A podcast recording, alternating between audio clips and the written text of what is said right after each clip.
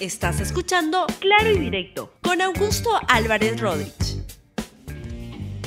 Bienvenidos a Claro y Directo, un programa de LR. Hoy tengo un gran programa. Vamos a tocar varios temas de la actualidad política, social del país muy rápidamente, pero como todos los viernes, tengo una, una, una entrevista sobre un tema cultural y hoy tengo el gran gran gusto de, eh, de, pues miren cómo son las cosas. Esta mañana, no sé si a ustedes les pasa, pero en este Google Fotos que tienen los teléfonos, esta mañana me, me aparecieron algunas fotografías. Y este, y justamente me apareció una fotografía de hace cuatro años, que la voy a ver si la puedo poner así rápidamente. Ahí está. ¿Y saben quiénes son? Son Alejandro y María Laura estupendos cantantes, este, compositores a quienes voy a tener el gusto de volver a entrevistar hoy día, como hace cuatro años lo pude hacer en LR más también. Así que tengo un gran programa, no se mueva, y vamos rápidamente con lo que ha pasado. Ya vengo con Alejandro y María Laura. Antes les cuento que el tema político o social más importante del día, me parece que la píldora del día siguiente por fin se va a distribuir gratis. Y esto es un gran logro, una gran lucha. Y quisiera, por favor, las declaraciones, si las tienen, sé que estoy alterando un poco la pauta, pero así me desorganizo yo en el programa, de la señora Susana Chávez. Este, primero la, la, la, votación con el Congreso y quisiera que pusieran, por favor, atención, la declaración de la señora Susana Chávez, directora ejecutiva de Promsex, sobre este hecho tan, tan importante porque hay en el país una lucha sobre, contra un conservadurismo tremendo, en el cual este, pues esta decisión la han venido uh, parando hace tanto tiempo y por fin, con el voto aprobatorio en el Tribunal Constitucional, se acordó ordenar al Ministerio de Salud que entregue de manera gratuita en todos sus centros de atención el anticonceptivo oral de emergencia Levonorgestrel o píldora del día siguiente que fue suspendida desde el año 2016. También ahí la noticia como aparece en la República hoy. Una uh, fue de 2016 por una acción presentada por una ONG católica. La decisión, estoy leyendo la nota de la República, la decisión del tribunal se da en respuesta a una demanda interpuesta por la ciudadana Violeta Cristina Gómez y Nostroza contra el Ministerio de Salud. Y eh, la, sentencia apareció ayer, la resolución, y establece que, como les digo, el MINSA debe implementar la distribución del anticonceptivo oral de emergencia. ¿Por qué es importante? La señora Susana Chávez, directora ejecutiva de Promsex, nos lo explica. Adelante, por favor.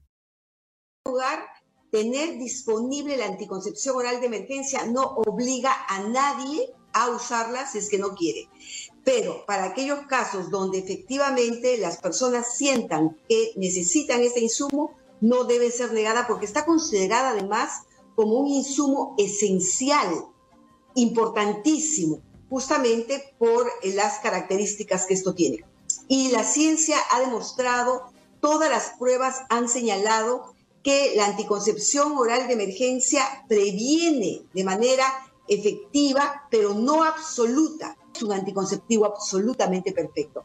Tiene una tasa de falla y justamente porque no interfiere cuando ya el embarazo se ha iniciado. ¿A quiénes van a ser útil? Van a ser útil muchísimo es para, por ejemplo, una mujer toma un taxi y es agredida sexualmente, ella puede recurrir inmediatamente a un establecimiento de salud y por lo tanto evitar un embarazo no deseado y con los otros insumos que tiene el kit de violencia sexual, también evitar una enfermedad de transmisión sexual. Es un gran logro que haya ah, salido este fallo del Tribunal Constitucional en un momento en el cual hay mucha fuerza en millones de los sectores más conservadores que han reaparecido con fuerza en el país y que a mí modestamente me parece que muchos de sus planteamientos son incorrectos. Hay que respetarlos, cada quien tiene su manera de pensar, pero lo importante es el derecho a elegir. Eso es lo que se debe uh, permitir siempre en una sociedad, no solo para la gente rica que pueda pagar por, por estas cosas en, en las farmacias, para todos, para la gente pobre, que todos tengan igualdad de oportunidades.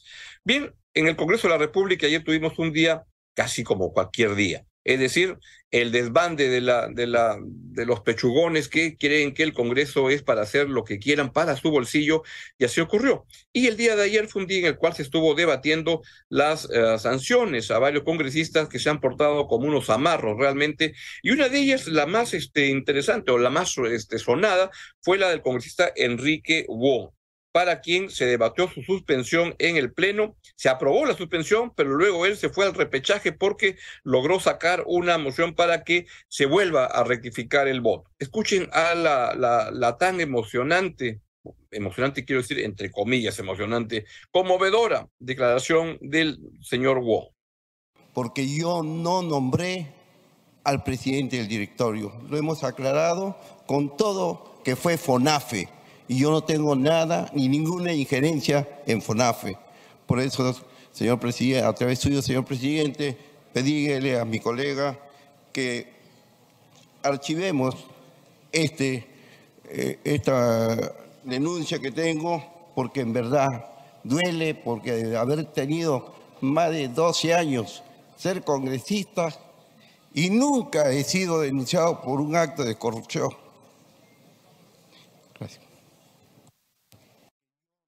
Bueno, siempre hay una primera vez, pero la, la, moción para suspenderlo, logró sacar una moción para luego ir a una segunda votación que revise y este, eso es lo que ha ocurrido. Vamos a ver qué pasa en la segunda votación.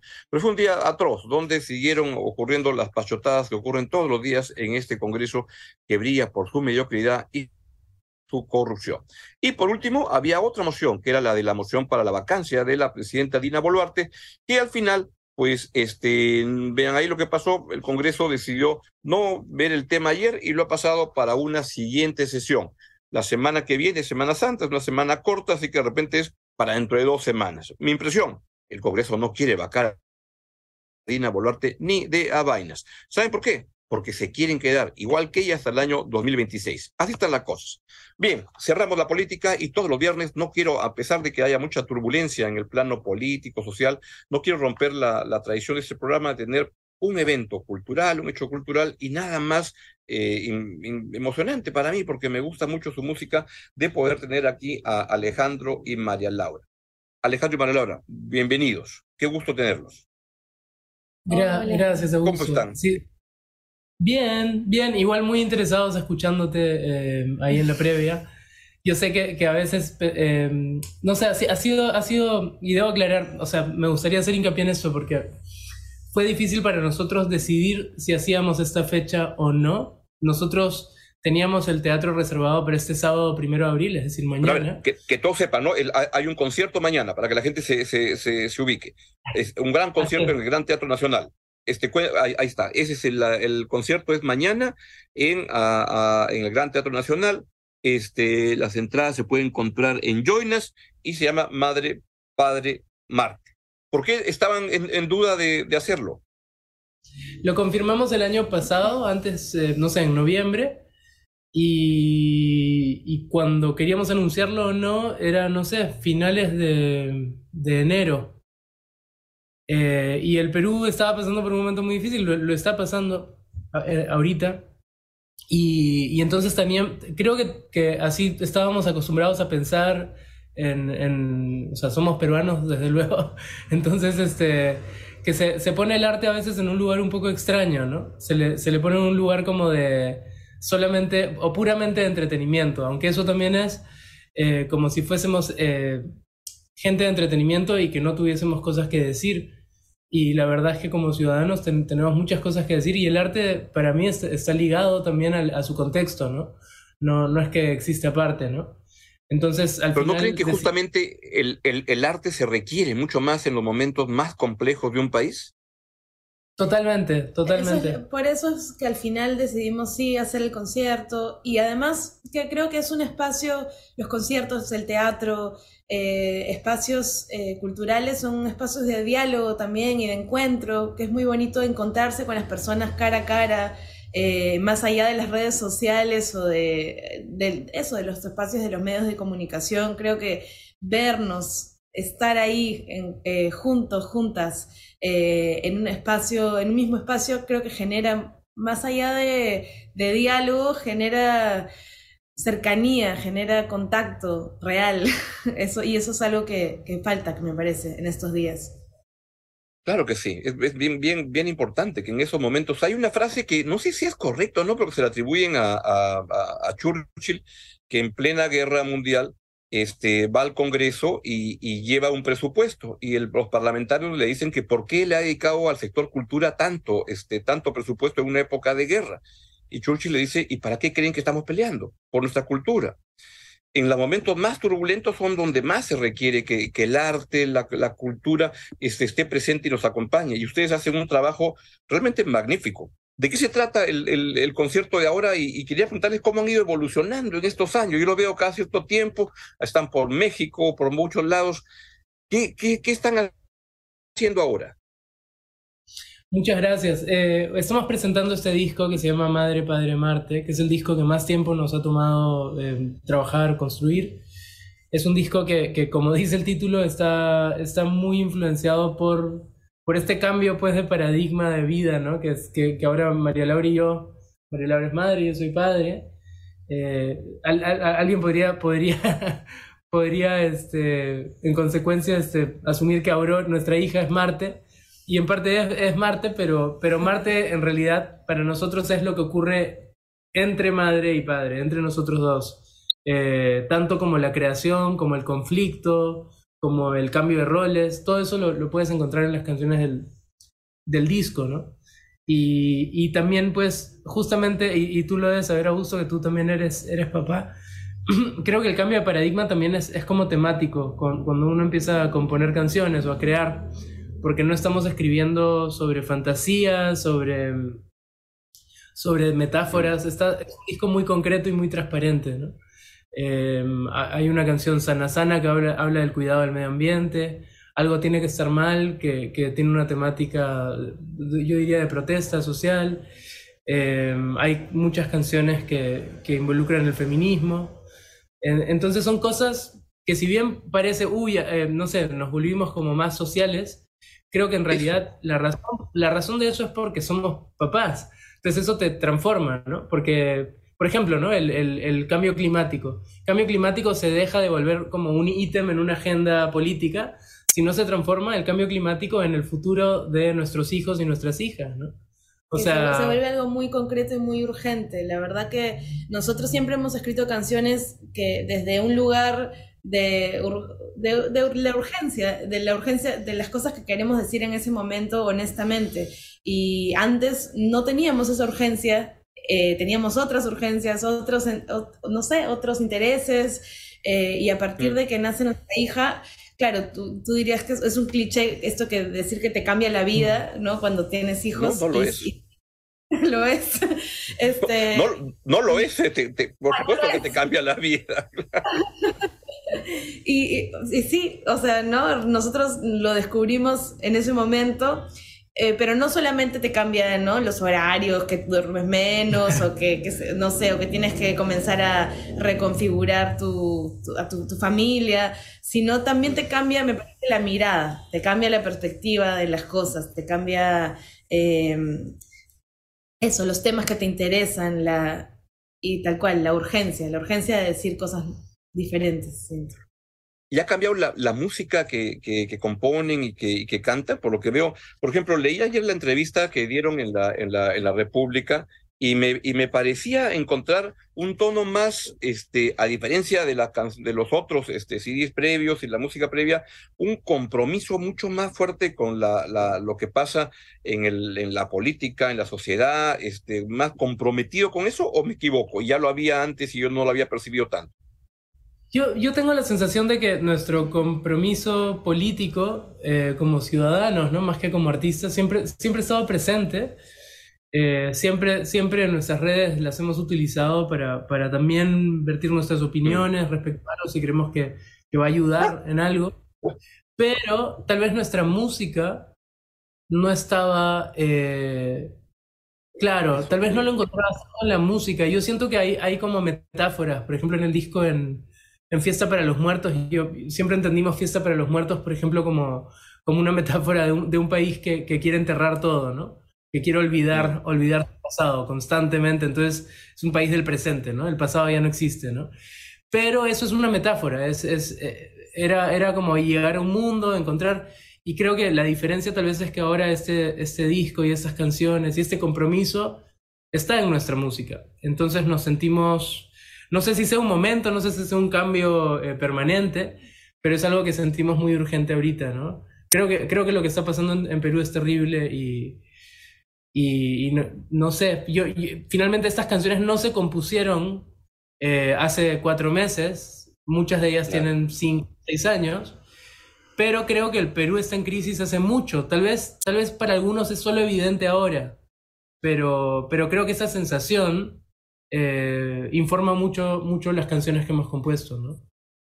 Y el hecho de que han salido a, están viviendo fuera y están de trotamundos, pero están basados en México, pero van por muchas partes, eso también les ayudó a entender mejor a la distancia lo que pasa en el Perú.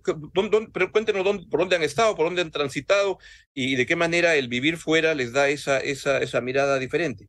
Si es que, si es, que es así. Bueno, siempre nos hemos sido muy viajeros desde antes. Em, habíamos viajado mucho a Chile, Argentina, tenemos amigos de Colombia, eh, ¿no? Siento que hay una comunidad de cantautores y cantautoras y músicos de latinoamericanos que por alguna razón todo converge en México. En México se juntan ahí, no siempre, no hace nada, nos hemos visto con amigas colombianas en, en México, somos vecinos de músicos venezolanos, em, em, ¿no? Tenemos este, hemos colaborado con un dúo mexicano, no sé, como todo converge ahí y no solamente converge la música, sino también las conversaciones sobre lo que está pasando en nuestros países. Eh, creo que estamos, sí, tenemos una mirada como...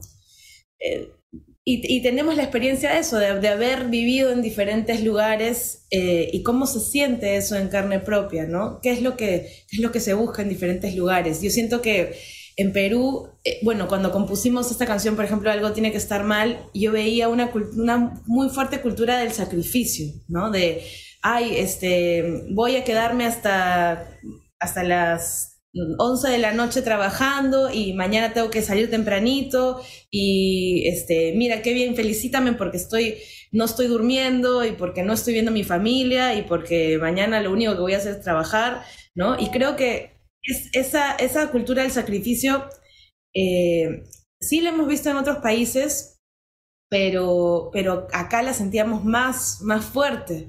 Y acá a veces hay personas que no tienen otra opción, que tienen que tener, llevar esa vida sacrificada porque, porque no les queda otra, pero hay personas que sí, que de hecho yo siento que durante la pandemia quizás se dieron cuenta, ah, mira, ahora ya no tengo que pasarme una hora en el auto, puedo trabajar desde mi casa y de repente puedo, no sé, este, hacer algo que me gusta también con esa hora extra que me, que me queda, ¿no? Creo que, eh, no sé, este, sí, viajando uno encuentra diferentes, diferentes maneras de vida, de, de, asumir la vida y enfrentarla. Y similitudes, ¿no? O sea, tanto, eh, principalmente en México, hemos, conversado con muchos este, amigos latinoamericanos, sudamericanos, y, encontramos muchas similitudes, la verdad, entre esos como abismos sociales, económicos que, que tenemos en nuestras sociedades, ¿no? Y en, y en este dicho tan feo, que, me, que, me, da hasta vergüenza pronunciarlo, pero que lo escuchamos, es muy cotidiano, que dicen, el pobre es pobre porque quiere, ¿no? Que es como una mentira terrible y que, y que dentro de eso es está implícito, por ejemplo, esto que, lo que menciona María Laura sobre la vida del sacrificio, ¿no? Entonces, ah, eh, claro, es pobre porque quiere, porque claro, él no debe ver a su familia, tiene que trabajar, tiene que aceptar la explotación, ¿no? Este, si es que quiere llegar a algún sitio. Incluso con eso, la mayoría de casos no, no se llega a ningún sitio, porque el sistema está tan clavado con dejar a los pobres donde están y, poner a los ricos más ricos cada vez más ricos, ¿no? Entonces, este, sí, pues son temas que nos dan, que nos dan vueltas, ¿no? En, la cabeza. Nosotros, igual tampoco, eh, al ser músicos y al, haber tenido esa experiencia, hemos tenido, sí, suerte, sí, creemos que somos buenos en lo que hacemos, pero, pero también... Muy buenos. gracias, pero entendemos muy claramente nuestros privilegios, ¿no? Hemos vivido en una familia en donde nuestros padres nos, nos apoyaron a, a, a seguir nuestros sueños, de dedicarnos a la música porque no tenían la necesidad de que nosotros estemos trabajando, no sé, pues desde los ocho años, o sea, y, esa realidad es muy cotidiana, ¿no? En, Perú y en el resto de Latinoamérica. Pues cada quien hace lo que puede con lo que puede, pero deberíamos tener una sociedad que tenga oportunidades para que la gente pudiera hacer lo que quiere sin perjuicio de, de, dónde naces y quiénes son tus padres, ¿no?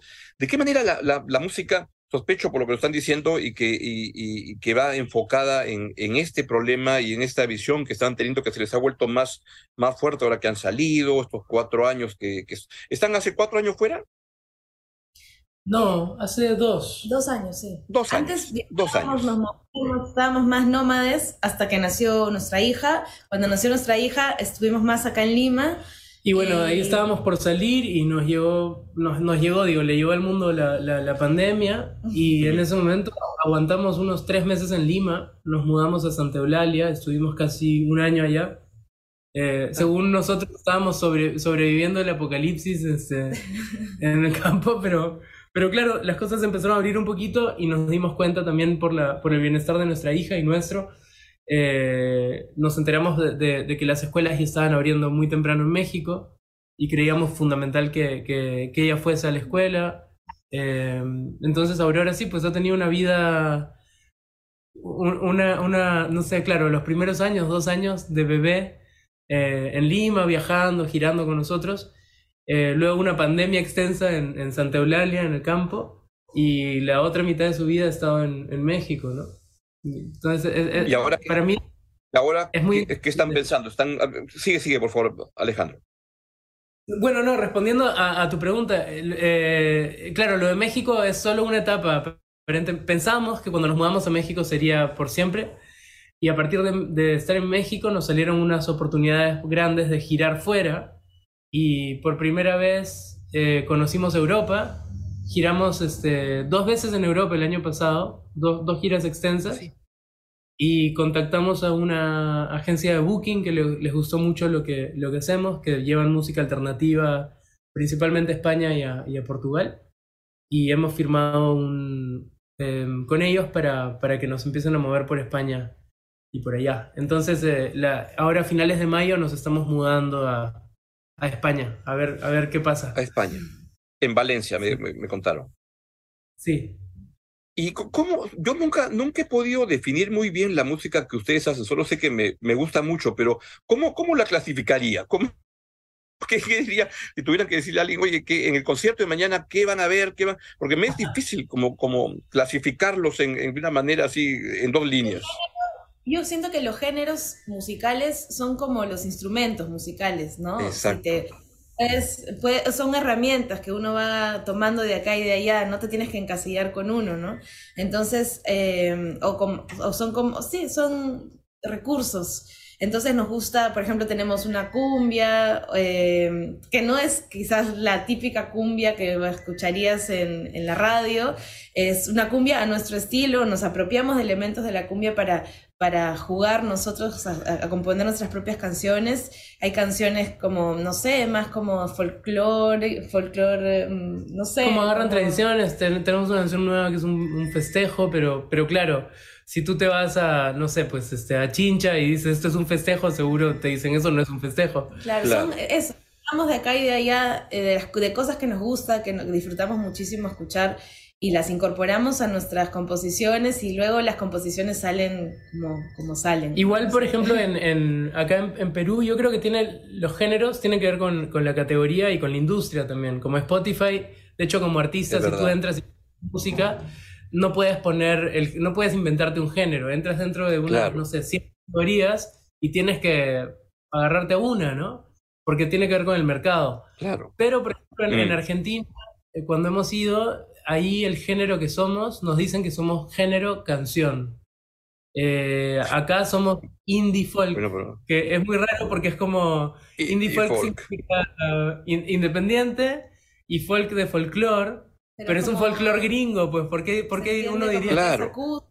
Pero a veces, no siempre tocamos acústico, a veces toca, de hecho mañana vamos a tocar con guitarra eléctrica, con batería, con bajo. Nuestra, nuestro disco, este último disco tiene muchos elementos electrónicos, pero por ejemplo en el ensayo, ayer a mí se me ocurría, a esta canción ambientalista, eh, le, propuse a la banda como un, un ritmo de bachata. Y le dijimos, hagamos la bachata, bachata del medio ambiente. y, y, ¿no? Entonces, yo creo que jugar. Prácticamente, si nos preguntas sobre géneros, yo te digo que jugamos a distintos géneros. Y, Exactamente. nos. Siempre me ha parecido eso. Y eso lo vamos a ver en el concierto mañana, que además tienen artistas invitados, ¿no? ¿Quiénes van a estar? Sí, va a estar Milena Wharton, eh, va a estar Renata Flores, Lala, Adrián Bello y va a estar Yorca, que es un dúo de Chile que vienen, que de hecho llegan hoy día para compartir con nosotros en el concierto. Maravilloso. Y entonces es una gran oportunidad para volverse a reencontrar en vivo con, con, con Alejandro y María Laura. Y, y, los veo que están con la, la, guitarra ahí. Sería mucho abuso pedirles que nos canten algo. Sí, le, ¿O has puesto la podemos... guitarra ahí de, de, de, de adorno? No, te, no, no. te, cantamos esta canción, la, el single que se llama Algo tiene que estar mal eh, y es, es sencillo de, de este disco. Adelante. Me voy con el alma dormida por una avenida que se apellida, igual que mi jefe, igual la herida que me va sangrando desentendida.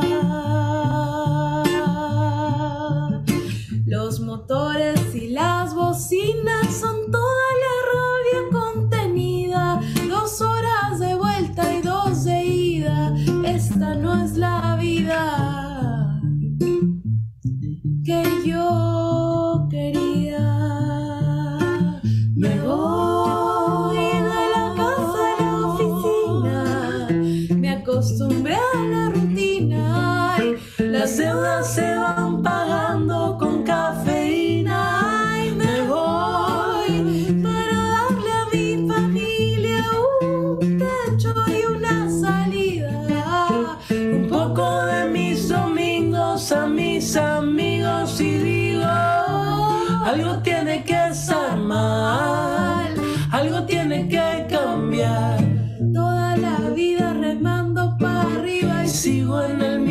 lugar.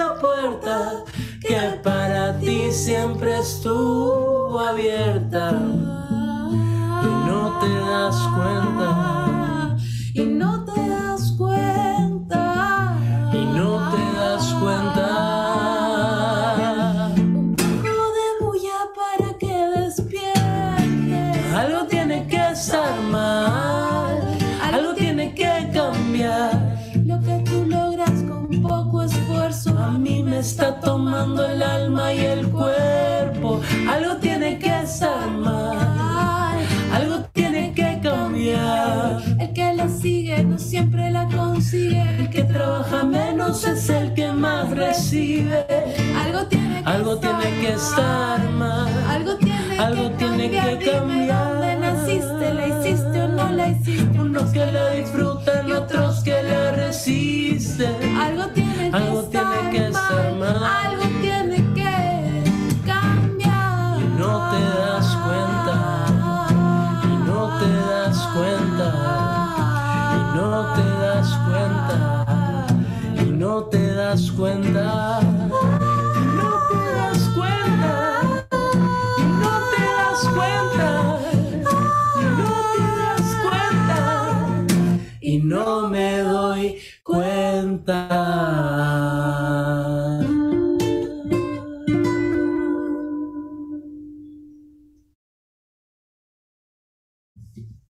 Muy bien. Pues la, la, la, mi, mi, aplauso es el aplauso de todos, el único que se puede escuchar, pero está estupendo. Mañana en, en el Gran Teatro Nacional podemos ver a Alejandro y María Laura en un tremendo concierto que la verdad que se los recomiendo muchísimo, muchísimo y ahí nos vemos. María Laura, Alejandro, les mando un besote, un abrazo, que sigan haciendo el gran trabajo que hacen, los admiro mucho y, y mañana va a ser un gran, gran concierto. Muchas gracias por el trabajo que hacen. Gracias a ti, nos Muchas vemos ahí gracias. mañana. A ustedes. Las entradas pueden comprar en Joynes. Muy bien, de esta manera llegamos al final del programa de hoy en a, a, Claro Directo en LR+. Les deseo un buen fin de semana y nos vemos el día lunes aquí en LR+. Lo dejo con la estupenda programación de LR+. Que tenga un buen día, un buen fin de semana. Chao, chao. Gracias por escuchar Claro y Directo con Augusto Álvarez Rodríguez. Suscríbete para que disfrutes más contenidos.